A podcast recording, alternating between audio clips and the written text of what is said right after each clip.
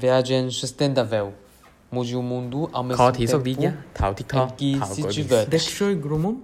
grumunne Tika shumwe, yatra, yatra ishwe, 고그로마, gorborom, 성살 고rom. 보르보롬, 지속 가능한 여행. 놀면서 지속 세상을 가능하고 바꾸자.遊びながら世界を変える Viajes sostenibles. Cambia el mundo. 可持续旅行，边玩边改变世界。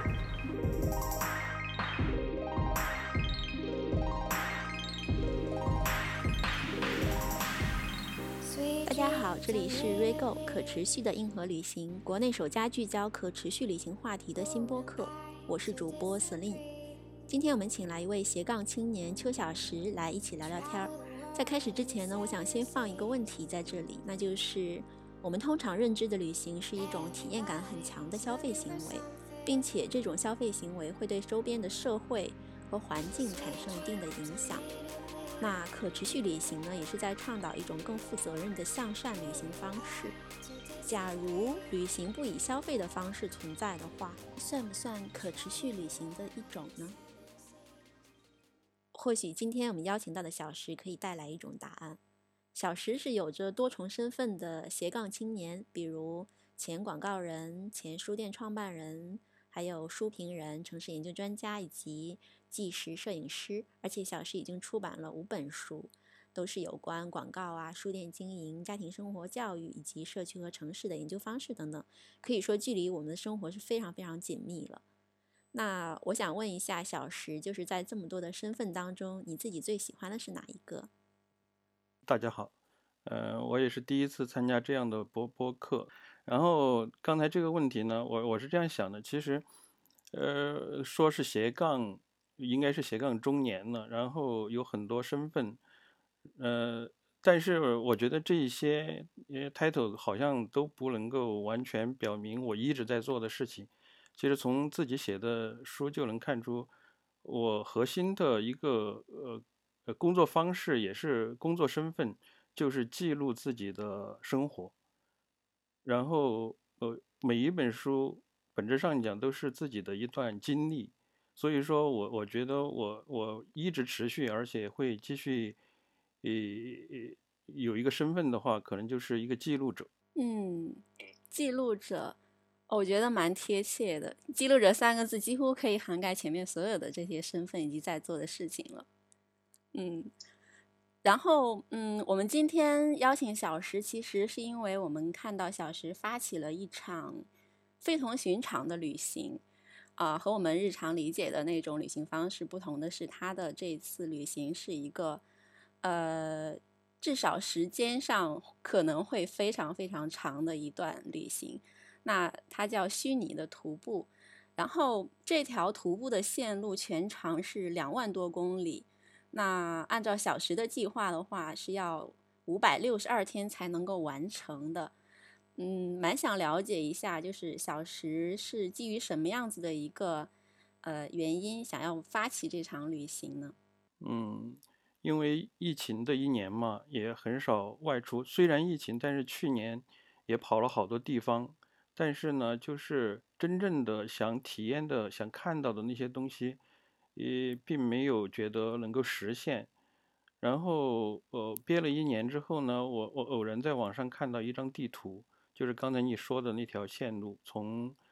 俄罗斯的马加丹一直到南非的开普敦，那是全世界的一条不间断的一条可以徒步的旅行，就是最长的一条线路。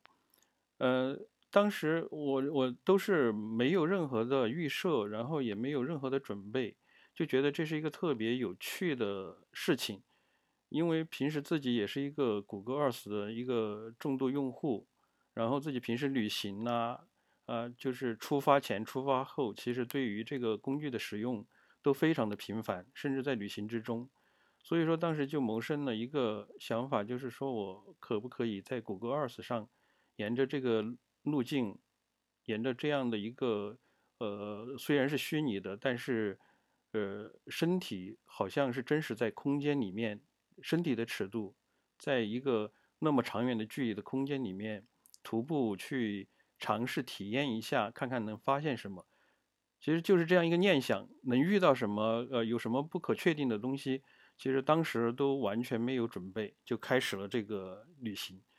然后主要是通过自己的公号去发布自己的这个旅行的见闻，嗯，就是这样。可以说是一场说走就走的旅行了。啊，太容易了。呃，那我想，其实呃，我们在实际的生活场景当中去做旅行的时候，我们是会做一些啊准备，比如一些装备啦，包括线路查询啊，一些必备的一些呃准备的工作，我们需要做。那事实上，在你发起这些这这样子的活动的时候，呃，我想你也会需要一些准备，比如必须的工具啊。那甚至我设想一下场景，你可能比如在。开始的时候给自己泡杯茶，这些可能都会是一些所需要准备的一些事情。首先呢，当然就是说，所有的自己的未来的路径都在一个屏幕上去显示它，这是一个大的前提。另外一个呢，就是说你如何规划和行进的路线。比如说，举个简单例子，就是如果一个人每天能走四十公里的话，哈，你首先说沿着这条线路四十公里，你能从起点。从今天的呃出发点到走到四十公里的点，这个路径是什么？然后主要通过谷歌 Map 上的线路，能够了解自己的这个行进的路径。紧接着，其实最重要的就是说，在这条路径上，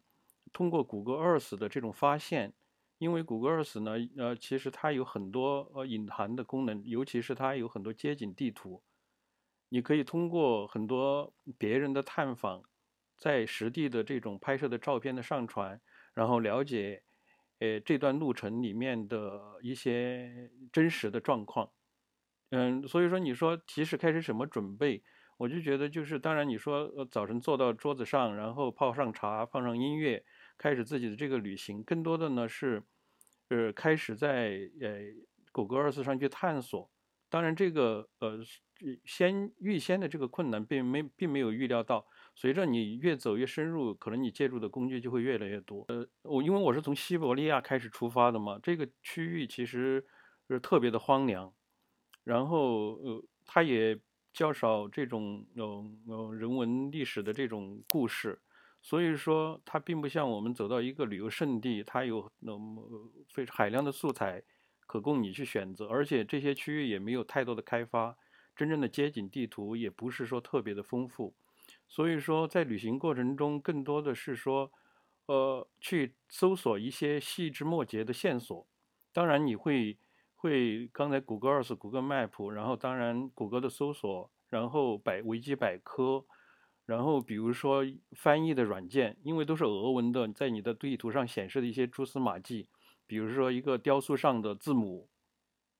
然后它都是俄语的，它是什么意思呢？于是你也要借助。翻译软件，然后翻译软件之后，然后你要不断的去探索，有些时候就会脱离这个谷歌 Earth 这个地图的界面，进入一个呃更庞大的，不知会把你带到哪里去的一个一个更加广袤的这个世界的范畴，去去找寻线索，就是这样的。嗯，就是原本可能要查一个词的意思，然后在查的词的意思的这个界面上，发现了另外一个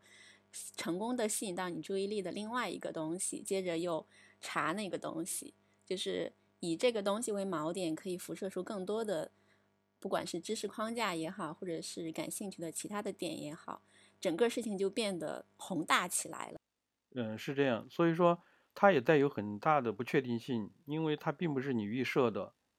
你你你根本，我也尽量的避免自己去看第二天的内容，会有遇到什么，对，始终保持自己对未知的这种嗯。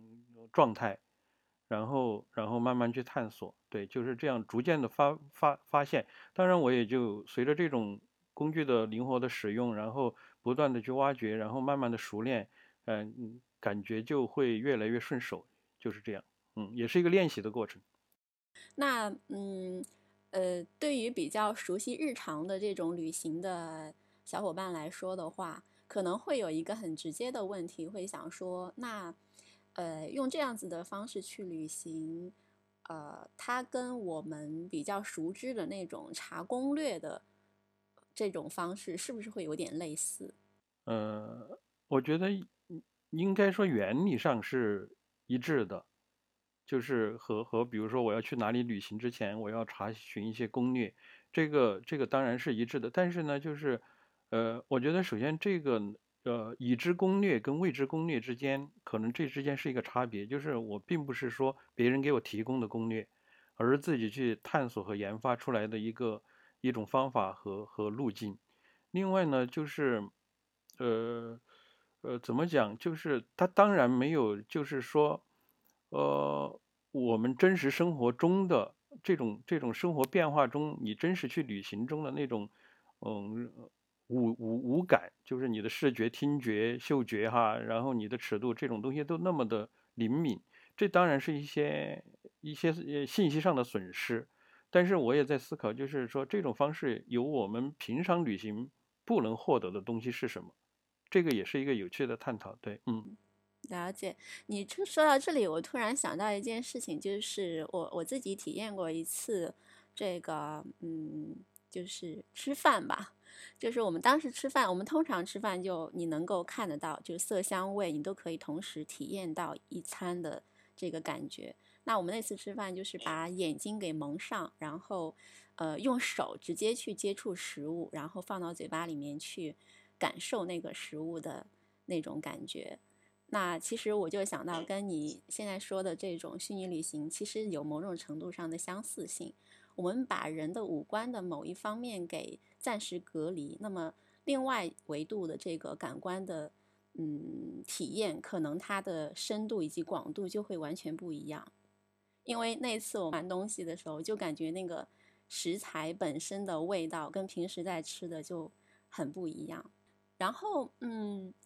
就是因为呃，像你在做这个旅行过程当中，其实你可以瞬间来切换场景的。比如你在查攻略的时候，可能就就瞬间会切换到你日常的生活琐事当中。就这种被打扰的这种呃场景，会影响到你的整个的那种体验的感觉吗？那我理解的，其实你现在在呃做这件事情的话，嗯，我我会觉得它更像是什么？它更像是。你用虚拟徒步这件事情作为一条主线，然后来创作了一部公路小说。我的感觉更像是这样子，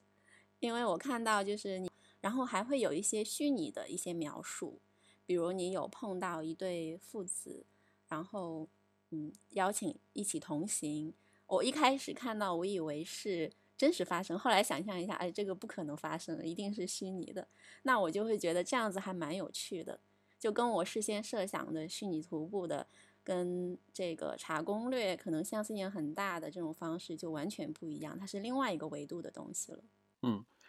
呃，这个呢，就是呃，我还是尽量的能够，我我我现在写了十几篇的这个内容，所有的这个路程，其实呃有一个。有一个旅行的一个闭环，就是说我们经常出去旅行，先查攻略，然后去现场拍照片。很多时候人的旅行就结束了，但是呢，习惯上就是，就是你会写很多游记，这个可能才是完成一个阅呃这个旅行的闭环。我们所说的这种这种阅读，其实也是一个闭环的形式，就是你先要阅读，然后。有有思考、表达，然后写作、写书评，最后你形成了你的一个阅读的闭环。其实我这个旅行的方式，首先我还是要求它是一个完整的闭环。你的最终的目的还是要把形成一篇文字。所以说，呃，坐在桌子上，然后看着这些东西，我更更把它虚拟徒步当做一种阅读，而不是说真正的旅行，就是阅读旅行。就是一种阅读的方式去旅行，但是形成一个形成一个闭环。然后呢，为了保持它的真实性，就是你刚才提到的，比如说我在那个文章里面出现的那些人物的照片，都是在那个谷歌 Earth 上那一段路程上的街景地图里面出现的人物，都不是真实有这样的一个人物，而故事是我虚拟的，但是这个人物的形象样貌。还有，比如说他在河边钓鱼的那一对父子的，包括后面遇到的那些人，他们都是真实的人，而不是说我我编撰编撰的一个一个人物。然后只不过是说，由于提供的信息太少，然后而只有一张照片，我只能假想我跟他对话和和跟他沟通，然后他跟我讲解。然后另外这漫天的一个雪雪地根本没有任何和描述的，我也只能通过他们的语境跟我表述他们的生活状态，只能产生一种想象。嗯，呃我觉得这一部分是我认为在整个的这个你的虚拟旅行当中会非常吸引到我的一部分，就会给人一种创作的那种快感的感觉。但是有点难，因为我自己也并不怎么写小说之类的，然后对文学的东西，其实我都是喜欢读这个非虚构的。真正对于虚构来说，对我是一个挑战。然后，哦，所以说我觉得这个，呃，漫长的旅行究竟该怎么往下，其实还是有很多困惑的。嗯，有些时候也是觉得没什么好好表述的。嗯，听你这样讲起来，我突然觉得你的这次虚拟旅行跟人生好像，就是我们不知道前途可能会是什么样子，保持着一种那种未知的、神秘的，或者是不知所措的 那种感觉。嗯，很妙。呃，我看到你在里面提到过一个金矿那个地方，好像你对它，嗯，是比较有感兴趣，还是因为我看到好像是你写到金矿，一直写到第七天，好像它都在出现。嗯，这个跟这个区域的呃历史有特别关联，就是我们知道，就是前苏联古拉格，就是他们的劳改营，嗯，有大量的这种这种犯人去会被囚禁在这个呃呃荒芜的地方，然后而且由于在这段时间发现了很多矿场，不仅仅是金矿，甚至有别的金属，甚至有铀矿，因为要要挖呃不这个核核武器的生产，所以说这一片区域，我之前我也不是说那么了解，但是我真实走了之后，这个就跟我们真实旅行一样的，你不去你就不了解，但是你真正了解进去之后，你就会发现我走现在走到的这个呀呃这个呃差不多差不多有两三千公里这一漫长的这个路程，其实都是曾经前苏联时期的一个呃挖矿的一个地带，就是在这条这条线路上。然后大量的犯人被囚禁在这里去施工，比如说我开始出发的马加丹的那个 P 五零四公路，它就是被称之为尸骨之路，就是因为修这条道路啊，死了非常多的人。然后包括我呃我你你看到的那些那些金矿和呃那些铀矿，其实都是在这个时间段密集的开发，然后大量的其实对自然也有很多的破坏。但是由由于矿矿物的被被挖掘干了之后呢，呃，然后人们又纷纷的离去，这里又更加的荒凉。然后我在地图上能够看到大量的这种村落，其实都是没有人烟的了，都是过去的矿工居住的地方，房屋都都是破败的，都没有人居住的。这是一个呃这个线路里面一个非常普遍的现象，就是有特别多的呃挖矿的地段，嗯。对，然后呢？因为原来这里有很多的呃古老的这种牧民，他们曾经以放牧、放麋鹿啊等等这些为主为为生存，但是由于这个现代人的这种冲击，他们的生活也基本上也就消失了，这种牧民的生活也也消亡了。所以说这个区域可能给我带来的刺激和冲击，就是一个是确实生存条件极为恶劣。然后在极为恶劣的状况下，由于时代的背景，这里曾经发生过翻天覆地的很多这种这种人的劳作，然后呢，过去延续了上千年的这种古老的生活也就被消失了。其实跟我们这个虽然是很荒凉，但是跟我们整个历史时代的这种背景也有非常多的相似性，到处还是都会被现代性的这种破坏性的东西给给覆盖掉。对。就是现代文明，它的确是提升了效率。那在提升效率的同时，它对那种古代所谓比较古老的一种生活方式的冲击，呃，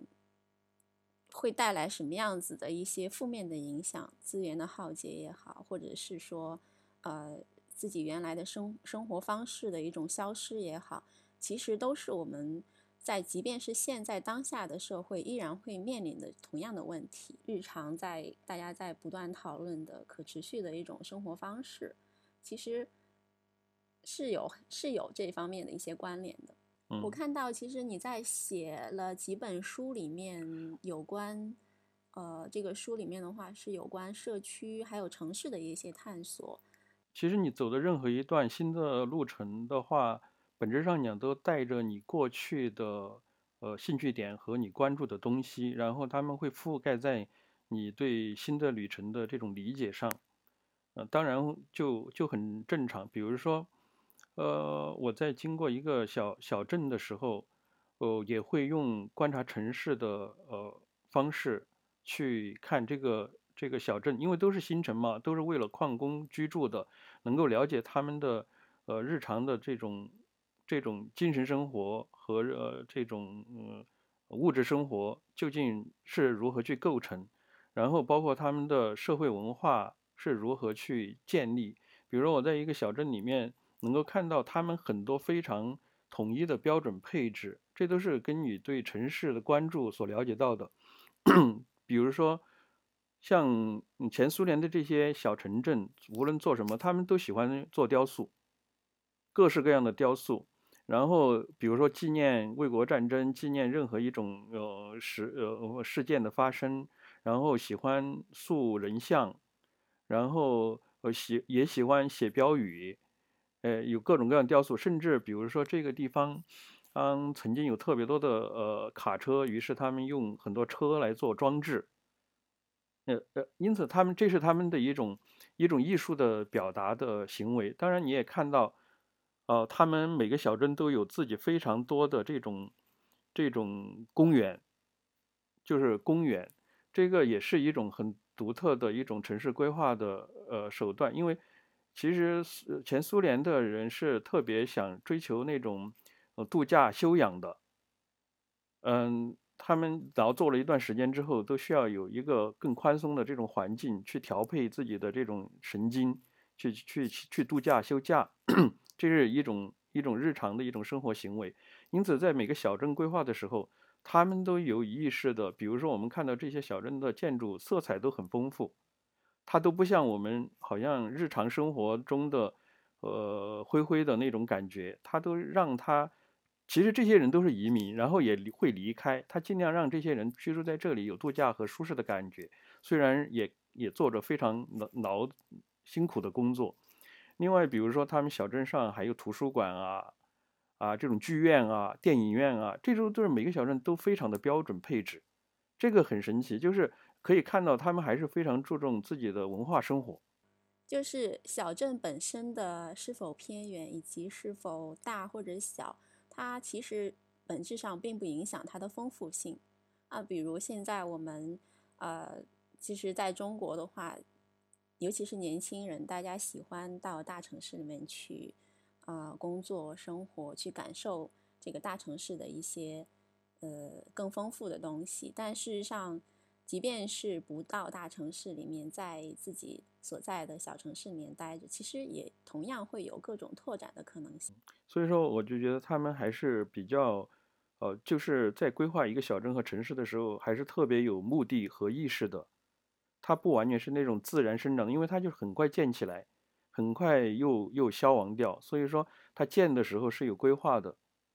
有意识的去做这些事情。所以说，这个也是一种。嗯，城市的发展过程中的一个呃有趣的一个片段吧。所以说这些东西都对我，比如说我对城市、对社区的这种认知，它它会会有更多的认认识和了解。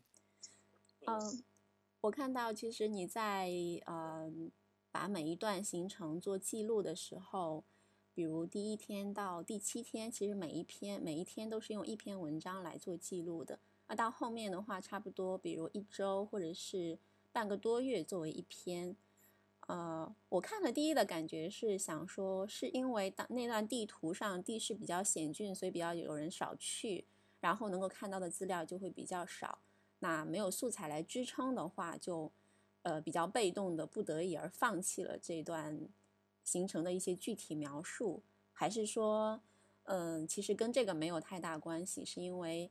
因为这种虚拟旅行的这种方式，其实它毕竟区别于我们身体真实的旅行，那会被容易被生活当中的一些琐事给打断，那或者是说，纯个人的主观上的这种，会觉得说，呃，持续在做类似同或者说重复性的一些事情，然后新鲜感会有所缺失，还是怎么样的一个原因？然后会看到说后面合并起来来做一段旅程的描述呢？你说的这些应该都是原因之一吧？它是一个综合的一个结果。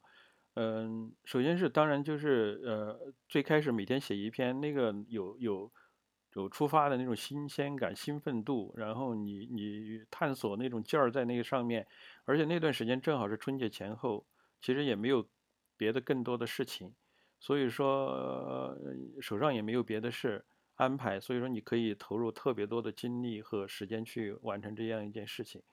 然后由于。因为我出发的这个地方啊，西伯利亚真是太大了，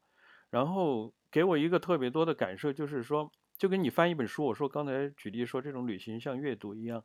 就是你突然发现这本书有几十页印重了，你理解吗？因此，你怎么为这几几十页重复的文字写读书笔记和读后感呢？他他表达不出来了，这是。这也是一个特别，呃，应该说是最主要的原因吧。另外就是这个区域，因为通过我对它的刚才我所描述的这些东西之后，哦，我渐渐的前面可能你会挖掘的更多，后来你看到的东西越来越相似性之后，可能你表达的那种愿望和冲动就随之就减少了。于是呢。我现在也也在犹豫犹豫徘徊，就是说什么，就是我如我是不是还一定要沿着这条道路去行进？因为在沿这条道路，其实我这三分之，因为俄罗斯太大了，可能我这这三分之一的路程都耗在了俄罗斯，我就觉得对历史人文故事的这种挖掘，呃，我我觉得作为我自己一个喜欢新鲜度的人来讲，有有一点有一点惶恐。我就觉得心里面有点不甘，我都在想，我是不是转换路线，从从呃那个呃贝加尔湖那里就直接往南进入蒙古，然后重新走一跳，因为最近我又在读关于玄奘的呃这种大唐西域记，我说是不是要走到中亚去，然后从走这一面走，可能我能看到更多不同的文化和和这种这种这种地貌，所以说。这个东西也是随随之在改变的，但是呢，我还是想，嗯，把这段路程给坚持下来，然后真实的完成最终的那个目的地，仍然是这么多的的天数，所以说就是这样一种状况，可能还会随之再调整。嗯，我觉得即便是你调整了中间你刚说的这条路线，其实，呃，也是在我的理解的这个。嗯，旅行的线路线路的里面的，因为原本这条路线本身就是充满可能性的，那只是可能啊走了一条绕了一条路，但可能最终的终点到会到南非吗？未尝可知。我我我的预感很可能到最后你会变了终点。呃，当然也有可能，现在没发生的事情都不去做做虚线的判，只是说这个已经进展了一个多月、两个月，我觉得反正是一个有趣的事情。你说他究竟你要是怎么完成，我也没给自己背那么大包袱。嗯，是是，我甚至想象说，嗯，是不是有可能，嗯，你跟其他的人一起来完成这个路线，好像一个接力棒一样，那。你来走前面一段，那我们积极啊约定好一个时间，在某个地方见面，然后再接着往后面走，就是不是一个人在战斗。这这也是个这也是个有趣的建议。我建议他从南非出发，然后到那儿碰头，这也是一种方法。蛮有意思，就感觉这种方式是嗯，凭空弄了一个平行平行空间给自己。那除了在生活在日常，然后另外一个自己还在那边旅行着，就想起来特别有意思。那你觉得就是，嗯，这件事情对你在做的其他的，比如你生活当中的，呃，你写书也好，或者是你在，呃，比如摄影啦，或者是你在做城市研究啊，这些有带来一些实质上的影响吗？嗯，应该现在看不太出来，因为因为这也是一种实验。但是就是旅行，嗯，本如果你向外，然后你不断去探索，它自然而然就会就会呃带动你的很多这个呃这个，它是知识是一个积累的过程，然后它慢慢去孵化它，然后慢慢融进你自己的这种。嗯，身体里面形成自己的见识和观念，然后我很难讲哪一段哪一段有什么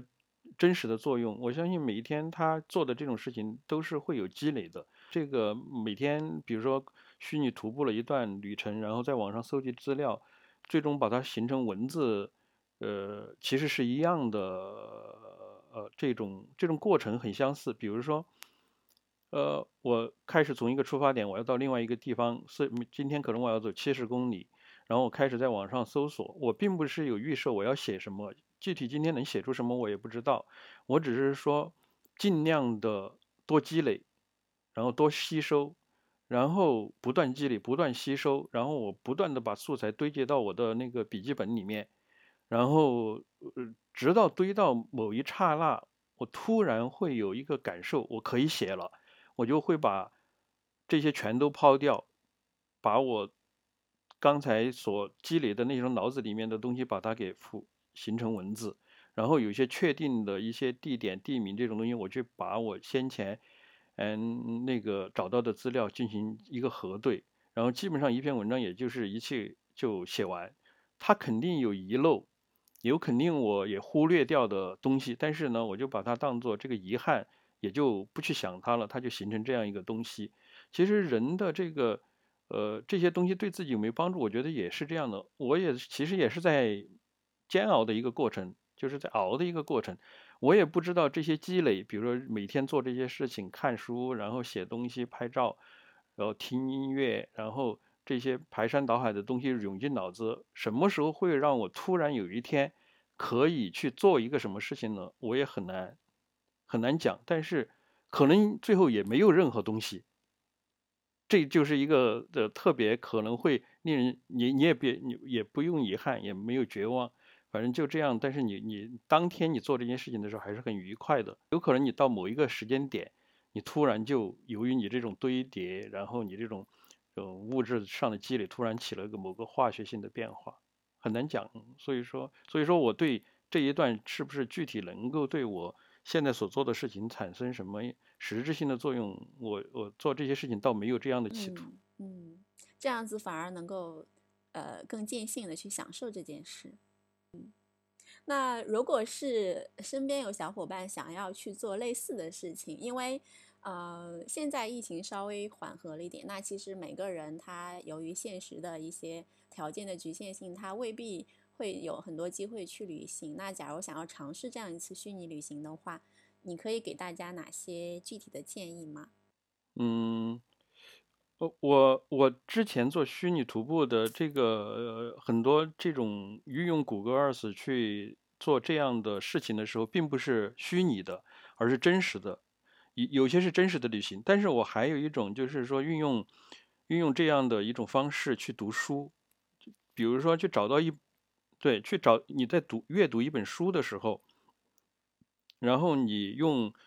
地图的方式，用谷歌 Earth 的方式去加深你对这个书的认识和理解。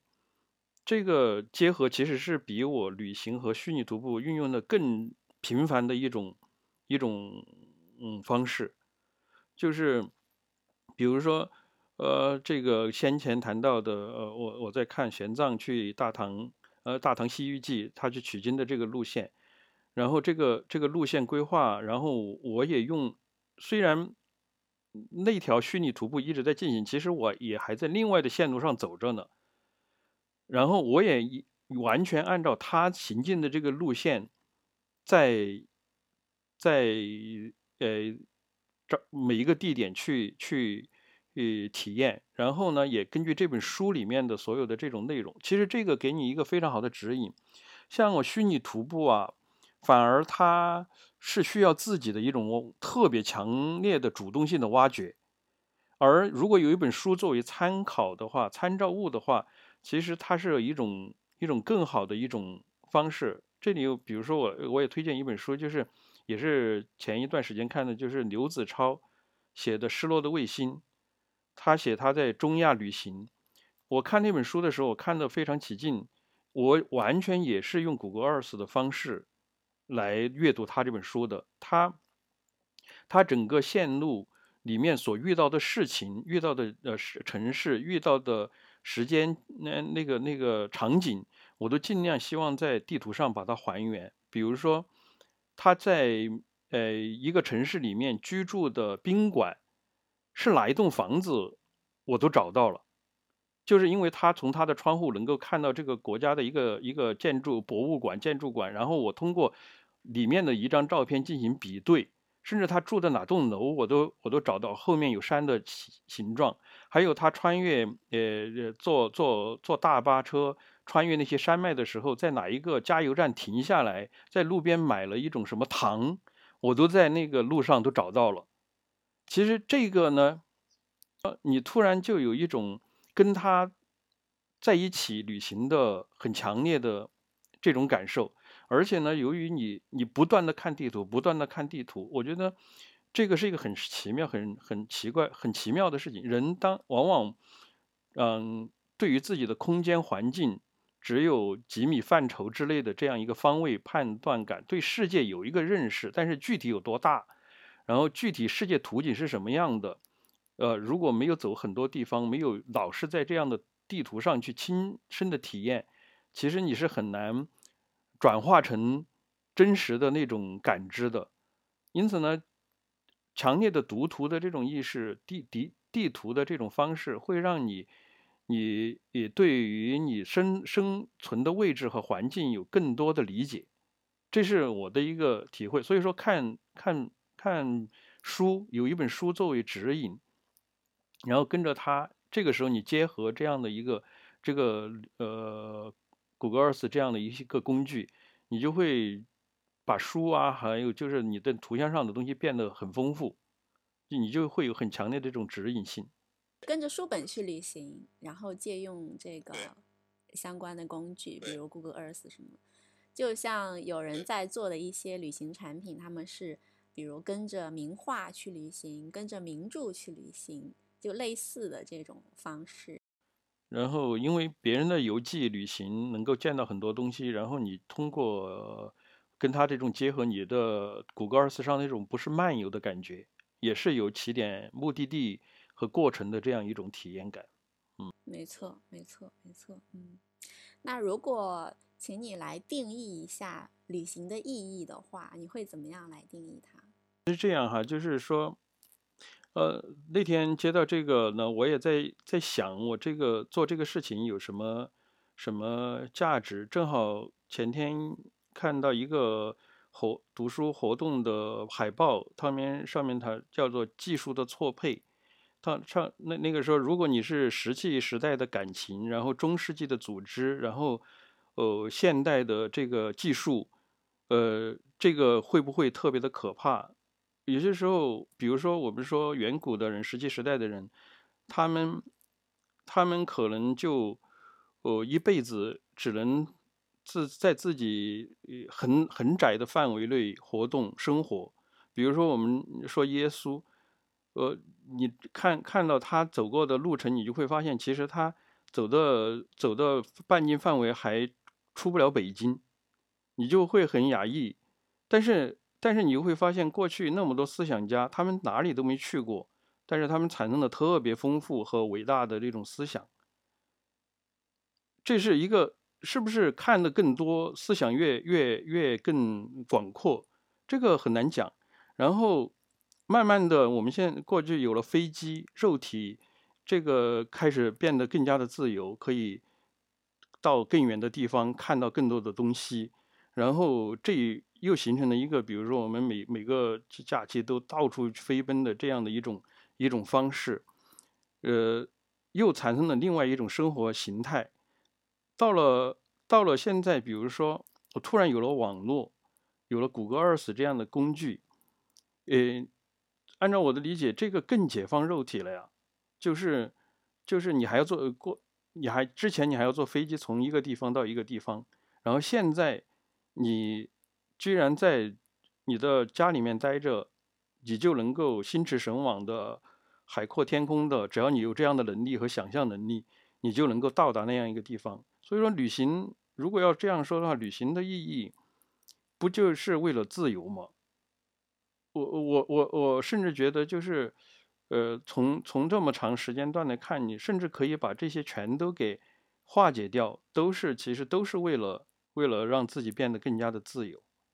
其实前面问你这个问题，我似乎把我们最后的一个环节前置了，因为我们到最后都会有一个快问快答的环节。然后，嗯，我也给你量身定做了几个问题。啊，第一个问题，如果可以和一位名人旅行，你会选择谁？古今中外，男女老少不限。嗯，为什么？呃，呃，这个就就玄奘吧，我觉得他特别了不起。我，嗯嗯，他他，我觉得用他又有勇气，他又有特别强大的语言天赋。他完全可以很快的学会一门语言，去完全自己陌生的地方，完全未知的地方，然后了解当地的文化。我觉得这个，而且我觉得那是世界上最伟大的徒步旅行。所以说，如果如果旅行跟他一块儿走，可能会很有意思。嗯，好，第二个问题，最近在读的一本书是什么名字？这本书是有关什么的？呃，我。我因为看《奇葩说》，最近在看刘庆、刘擎的书，现在就是一个是，呃，呃，西方现代思想讲义，然后另外一本是他每年写一个年度年度西方思想的述评，叫《纷争的年代》。这本《纷争年代》是二零零三年到二零一二年，他每年写一篇文章。现在在看这两本书。OK，那第三个问题，假如。一个小时以后，你要和这本书的作者见面，你想对他说什么？哦，这个好问题。呃，我我这样问一个很实际的问题吧。嗯嗯，你你你体体验过有钱的滋味吗？你说的是针对刘琴是吗？感觉像是薛兆丰向刘琴发出的灵魂拷问。嗯，您对对，你体验过有钱的滋味吗？因为。因为我不知道，反正就想问这样一个问题，可以说是灵魂发问。好，第四题，你认为自己是一位有影响力的人吗？为什么？嗯嗯，没有影响力，知道的人很少。嗯，我都是自娱自乐。所以你对影响力的定义是说被更多的人知道？是。那你期待这件事情吗？如果它能够影响，当然是好事情，但是。这种东西可遇不可求。嗯，了解。OK，那最后一道问题：假如 Rego 会给你一个超能力，你希望是什么？飞行。那你说的这种飞行是翼装飞行这种也可以，还是说自由自在的想飞哪就飞哪？因为刚刚我正好看了朋友圈，我还转发了，就是一个说布谷鸟，呃，他们从北京飞到非洲。然后几万公里的这样一个路程，跨越阿拉伯海，就为了吃毛毛虫，我就觉得这种能力太强大了。你看，他这个他这个路线跟我想徒步的路线差不多，如果能够飞，就还是很爽的。嗯，我大概也听出来了，跟你前面在回答说旅行的意义是什么，似乎有某种共同点，就是自由。那我们今天差不多。就到这里，非常谢谢小石抽时间来跟我们聊天，然后让我们了解了你在做的虚拟徒步是什么样子，然后，嗯，也给了蛮多思考的维度，让我们看待旅行，或者是看待跟旅行似乎看起来没有十分大关系的一些事情，比如阅读，比如对于生活本身的思考，嗯，至少对我来说还是影响蛮大的。嗯，跟你聊完之后，我突然会觉得说，还蛮想邀请你来，就再有机会跟大家嗯比如来一次线上的互动，来一起读本书什么，因为我知道读书是你的特擅长，是你经历过的一些事情，你也看到了，然后也是一个书评人，那又写了这么多本书，我想，我相信在读书这方面，会有更多自己非常有意思的一些经历跟大家做更多的分享。希望嗯之后有机会可以能够一起来体验一下。